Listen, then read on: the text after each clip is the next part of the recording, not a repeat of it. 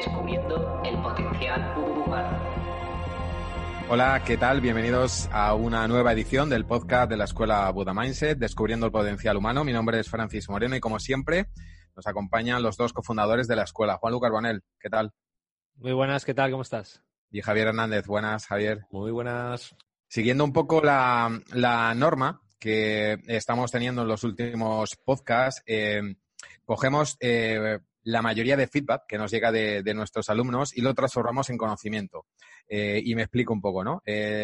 todos sabrán, y seguramente habrá algunos alumnos que también nos están escuchando, que tenemos un programa que se llama Meditación, en el cual bueno, pues damos las pautas necesarias para aprender a meditar correctamente. Y uno de los principales eh, problemas que los alumnos nos eh, plantean es el denominado ruido mental o esa cantidad de pensamientos que pasan por nuestra mente a lo largo del día o en ese momento concreto que nos ponemos a meditar y que nos distraen de tal manera que al final eh, terminamos por dejar la meditación. Bueno, pues vamos a hablar hoy precisamente en profundidad de eso, de qué es el ruido mental, de por qué se produce y sobre todo y quizá lo más importante, cómo podemos eh, intentar eh, domesticarlo, ¿no? Porque eliminarlo no se puede eliminar. Pero empecemos por el principio. Javier, tú como experto en meditación, ¿cómo podrías definirnos o cómo podríamos denominar ese ruido mental que hemos, del que estamos hablando o esos pensamientos que deambulan por nuestra cabeza y nos dificultan el poder meditar?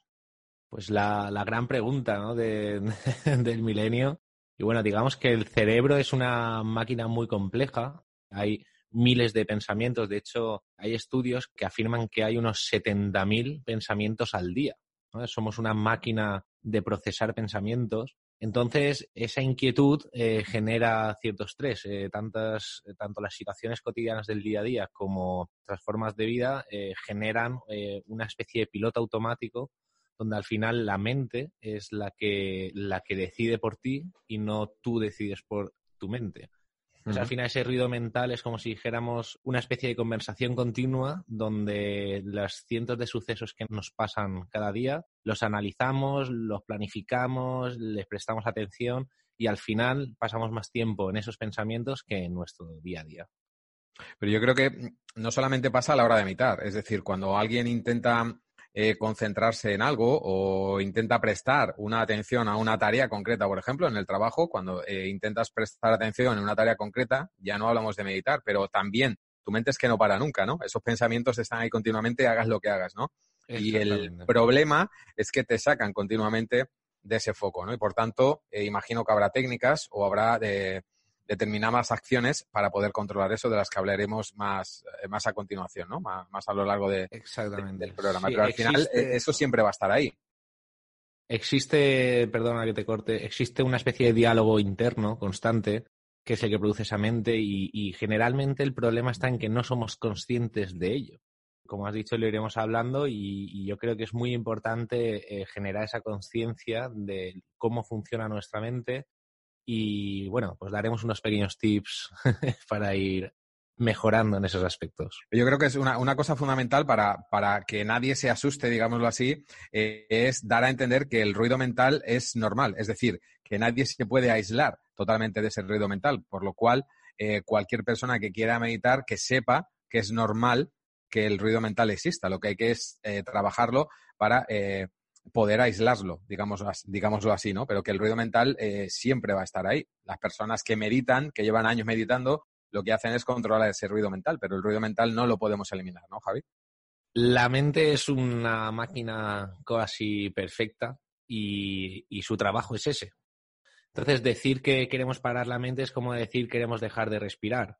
¿No? Sería algo absurdo, entonces al final eh, acabaría uno de, color azul, ¿no? Sin, aire en el cuerpo. Entonces, eh, lo que tenemos que hacer es comprender que esos pensamientos son un proceso de la mente y lo que tenemos que aprender es a seleccionar esos pensamientos, a comprenderlos y en cierto modo a dejarlos pasar en conformidad a lo que más nos interesa o lo que menos. No darle vueltas como un disco rayado, sin cesar hasta, hasta llegar a, experimentar ansiedad o, ciclos de sueño eh, que se descompensan ¿no? por culpa de, ese, de, esa ansiedad que nos puede generar. Entonces, lo, lo, principal es ser consciente de que es algo natural, y que más que controlarlo, como digo, es comprenderlo de una forma natural, sin forzarla y con el paso del tiempo, la práctica de la meditación, entre otros, es lo que más nos va a ayudar a todo ese proceso. Eh, no sé, Juan, lo que puedes aportar tú en este caso, tú como más experto en temas de, esencia de persona, eh, bueno, pues entiendo que también es muy importante a la hora ya del, propio ser humano el tener ese control de sus propios pensamientos, ¿no? Bueno, yo creo que Javi ha dicho una cosa interesante que es, sobre todo, y que, creo en ello, es el tema de ser consciente ¿no? de, los pensamientos. Esto requiere, eh, ser consciente requiere empezar a conocer el origen de dónde proceden todos esos pensamientos para poder ser consciente. Si no conocemos el origen, si lo dejamos o lo damos por hecho de que esto es así, pues nunca vamos a poder dejar pasar los pensamientos porque eso nos va a impedir sobre todo comprender por qué los tenemos. Creo que la vida nos ha dado muchísimas experiencias y nos hemos basado siempre bajo paradigmas como que el tiempo lo cura todo, como que el tiempo cuando más tiempo pasa, más, más se dejan atrás los pensamientos o las, experiencias se quedan perdidas y ya no hay recuerdo que, que, me afecte. Todo eso, al fin y al cabo, aunque sean experiencias pasadas, inclusive de hace un día, o mejor dicho, aquellas que puedan suceder debido a las experiencias pasadas y no quiero que sucedan, y estar viviendo en esa incertidumbre, al final cuando todo eso se junta es cuando los pensamientos, digamos, basados en el miedo, en la preocupación, en la ansiedad, en el estrés, es cuando empiezan a emerger de forma inconsciente y no podemos pararlos. Y la gran metodología o la gran, no sé si medicina que yo suelo llamar, es empezar a indagar sobre el origen de todos aquellos pensamientos que me suceden y que no me dejan en paz, por decirlo de alguna forma. Porque al final, cuando soy consciente del origen de, del estrés que tengo, de, de, ese pensamiento que me ronda la cabeza, pero ser consciente del origen de forma honesta conmigo mismo, a ayudarme a dar un paso adelante, a empezar a dejar marchar ese pensamiento que tanto, digamos, me molesta. Y creo que ahí es una de las claves de, los alumnos o de mis clientes cuando hablo con ellos. La meditación, para mi punto de vista, es la gran herramienta que, o, los ejercicios que te ayudan a desvanecer esos, esos pensamientos, ese ruido mental, porque estás en un estado de relajación, te buscas a ti mismo, te encuentras, eh, quieres encontrar a tu verdadero yo pero también tenemos un lado consciente que debemos de trabajar constantemente, que Javi ya lo ha dicho, para reconocer el por qué tengo esos pensamientos. Una cosa es dejarlos pasar, pero si los dejo marchar sin conocer el origen, lo más seguro es que se me vuelvan a repetir. Por eso yo siempre hago hincapié en que si hay algo que se repite constantemente en tu mente, que suele pasarte porque hay un problema en el trabajo, porque mañana hay que hacer no sé qué y tu mente R que R, pues empiezo a observar esto del por qué me está pasando. Y no hace falta que lo haga meditando, sino en mi día a día. ¿Por qué estoy todo el rato pensando en esto? ¿Qué supone para mí que esto no suceda? ¿O qué supone para mí que esto salga mal? Entonces, puedo empezar a identificar el por qué, el origen, porque resulta que hace unos años eh, hice una actividad mal y me despidieron del trabajo. Entonces, para mí supone que este pensamiento esté ronroneando todo el día hasta que no se solvente esta situación por el miedo a entonces puedo empezar a sanar o a dejar marchar esos pensamientos conociendo el origen y a la hora de meditar va a ser mucho más fácil para mí de alguna manera no juzgar ese pensamiento porque ya conozco el origen. Es mucho más fácil porque entiendo que mi mente subconsciente está mandándome un mensaje para ponerme en alerta. Entonces, al final, eh, es un cómputo de, ejercicios de, de, compromiso con uno mismo para empezar a averiguar e ir más allá para que inclusive la meditación, todo lo que Javi nos comparte, pues los resultados sean diez veces mayor, que creo que es lo importante, ¿no? Eh, y poder evolucionar constantemente. Eh, por tanto, adelantándonos un poco a las recomendaciones, eh, para intentar eliminar ese ruido, ya no solamente para meditar, sino para realizar cualquier tarea, importante prestar conciencia a lo que nos está ocurriendo e intentar solucionarlo, ¿no? Eso nos ayudará a, primero, eliminar parte de esos pensamientos, ¿no? Quizás, Javi, si hay un estudio, creo que dice que tenemos 42 pensamientos diferentes por minuto, ¿no? Si conseguimos reducirlo a 30, no sé si eso sería posible así o no, pero bueno, tendremos 30 con los que eh, trabajar, digámoslo así, y no con esos 42, ¿no? O sea, reconocer, asumir, perdonar si es el caso y eh, seguramente tendremos menos ruido mental, ¿no? Que también son todas esas cosas pendientes del día, de hoy, no me ha salido bien esta cosa concreta en la oficina, hoy no he podido hacer esto, hoy no me ha dado tiempo a hacer lo otro, todo eso al final eh, llega a nuestra cabeza. Y esos pequeños detalles del día también eh, son los que vienen a nuestra mente y nos impiden poner foco ya no solamente en la meditación, sino en cualquier otro, otro aspecto de la vida. Pues sí, eh, Francis, lo has dicho y lo has resumido perfectamente. No tengo nada que añadir en ese aspecto. Pero, por ejemplo, sí que me gustaría leeros una frase del doctor William James, bueno, eh, doctor, filósofo, psicólogo, y dice lo siguiente, y, me gustaría prestáramos atención porque está enrevesada, pero hay mucha información. Dice, podemos aprender a dirigir nuestra mente en vez de permitir que ella nos dirija hacia la automatización. Dice, la capacidad de recuperar voluntariamente una atención vagabunda una y otra vez constituye la raíz de la misma y del juicio, el carácter y la voluntad. Nadie es dueño de sí mismo si no hay dueño. Una educación que mejore esta capacidad sería una educación para la excelencia. Ahora es que es increíble todo lo que dice William James y, no cabe duda de que tiene muchísima razón, pero bueno, yo quiero prestar atención a dos cosas en concreto donde dice eh, recuperar voluntariamente una atención vagabunda, es decir, la capacidad de prestar atención en el sentido, eh, dice vagabunda, o sea, yo lo, lo, puedo considerar que se refiere a que prestamos a lo mejor atención a muchos pensamientos que no tienen ningún valor en este, en este presente o en ese instante. Por ejemplo, si estás leyendo, tu atención plena tiene que ser la lectura. En el momento que tienes una atención vagabunda significa que estás leyendo un párrafo y a la vez estás imaginándote otra cosa. Con los pensamientos puede pasar lo mismo, porque si tú estás en tu trabajo, estás paseando y estás prestando atención a ese instante y no estás eh, vagando la mente, es, probablemente una, forma de, de, evitar todos esos pensamientos que suceden cuando tienes una atención vagabunda, es decir, que estás en muchas cosas. Y luego dice una educación para la excelencia, es decir, si, es, si se enseñara en la escuela, ¿no? cómo funciona la mente, cómo funcionan esos pensamientos, qué es lo que sucede o por qué sucede todos esos pensamientos, pues yo estoy seguro que muchísimos de los problemas que existen hoy en día, pues serían bastante menores en el sentido literal. Eh, quiero decir con ello que una educación que, mejore la capacidad de atención, la capacidad de comprensión, pues imaginaros, ¿no? El simple hecho de tú estar en clase eh, escuchando a un profesor que te hable de esto y el día que tú te vas a casa y te pones a leer y, no te concentras, vas a ser consciente de que a lo mejor tu atención no está siendo plena, vas a ser consciente de que tienes la mente en otro sitio. Entonces, al ser consciente de que tu mente está pensando en muchas otras cosas, estás dejando de prestar atención a eso que quieres hacer. Yo creo que todo se resume un poco a la forma de comprender lo que nos sucede y cómo la juzgamos mira, Javi, me gusta mucho lo que has dicho porque eh, me viene a la mente, nunca mejor dicho, que todo eso conlleva que si hubiera esta educación, eh,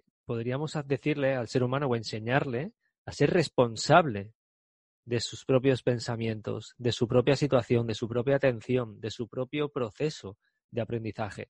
Hablamos de una sociedad donde se enseñan las cosas porque son así, porque dos más dos son cuatro y no lo y es lo que hay, es, esa es la verdad lo que nos lleva a vivir de una forma eh, basada en, lo que nos cuentan, en lo que nos dicen. Pero nos cuentan los que, lo que en realidad la sociedad cree que es correcto, pero nos privan de comprender el potencial de atención que podemos llegar a tener, el potencial en la concentración, como hemos hablado otras veces, que podemos llegar a tener.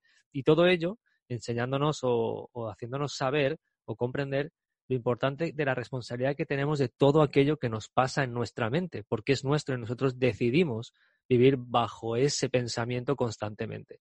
Luego aquí ya hablamos de, conceptos que podrían sumarse al proceso de evolución, a, saber meditar, a que cuando yo estoy haciendo, por ejemplo, estoy practicando la meditación, este ejercicio que es ancestral y que si a día de hoy sigue emergiendo es porque siempre ha funcionado desde hace más de miles y miles de años, por ejemplo, más de 6.000 años, pues entonces estamos hablando de que es una responsabilidad propia el comprender el origen del pensamiento, el comprender que el juicio lo único que me va a impedir es seguir evolucionando y sobre todo si ni siquiera estoy meditando o inclusive estoy paseando, como bien ha dicho Javi, al perro y mi mente no está paseando al perro, sino está paseándose por, por otros lares de la, de la vida porque mi mente está pensando en otras cosas, ser responsable de cómo me encuentro, qué síntomas tengo en mi vida, del el estrés, la ansiedad, lleva un momento a ser consciente del pensamiento que tengo porque en realidad quiero responsabilizarme de él y llevar a cabo un cambio en mí, practicando inclusive meditación u otros ejercicios de, de, comprensión. Luego, quería añadir esto porque creo que al final este hombre, esta frase que nos has compartido, eh, sugiere eso, sugiere una enseñanza responsable para tener una voluntad sobre aquello que mi subconsciente hace y que ha sido educado de una forma y coger tú las riendas de tu vida para que entonces pueda suceder ese gran cambio. Bueno, pues yo creo que ya hemos contextualizado perfectamente lo que es el ruido mental. Eh, sabemos también un poco identificarlo. Yo creo que lo que nos queda, eh, Javi, ya para finalizar, y es lo que avanzamos al principio, es eh, esas recomendaciones que siempre nos das al final del podcast para intentar trabajar nuestro ruido mental y, bueno, y em, aminorarlo, ¿no? Y comprenderlo y que no nos afecte en la gestión de nuestras tareas diarias. Sí, bueno, yo quiero añadir dos o tres tips para, pues como bien has comentado, pues compartir un poquito esas, esas posibles mejoras que podemos realizar de forma muy sencilla.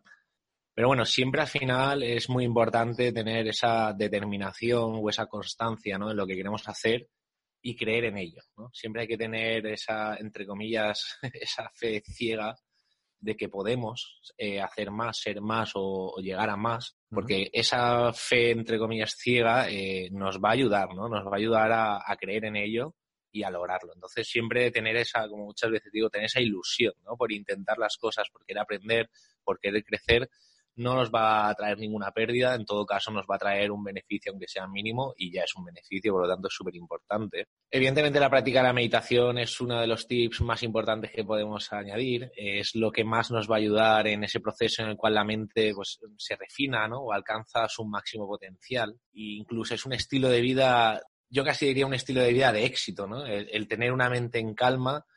Es, es, lo que más felicidad nos va a aportar. Por lo tanto, ese tip es el más importante de todos.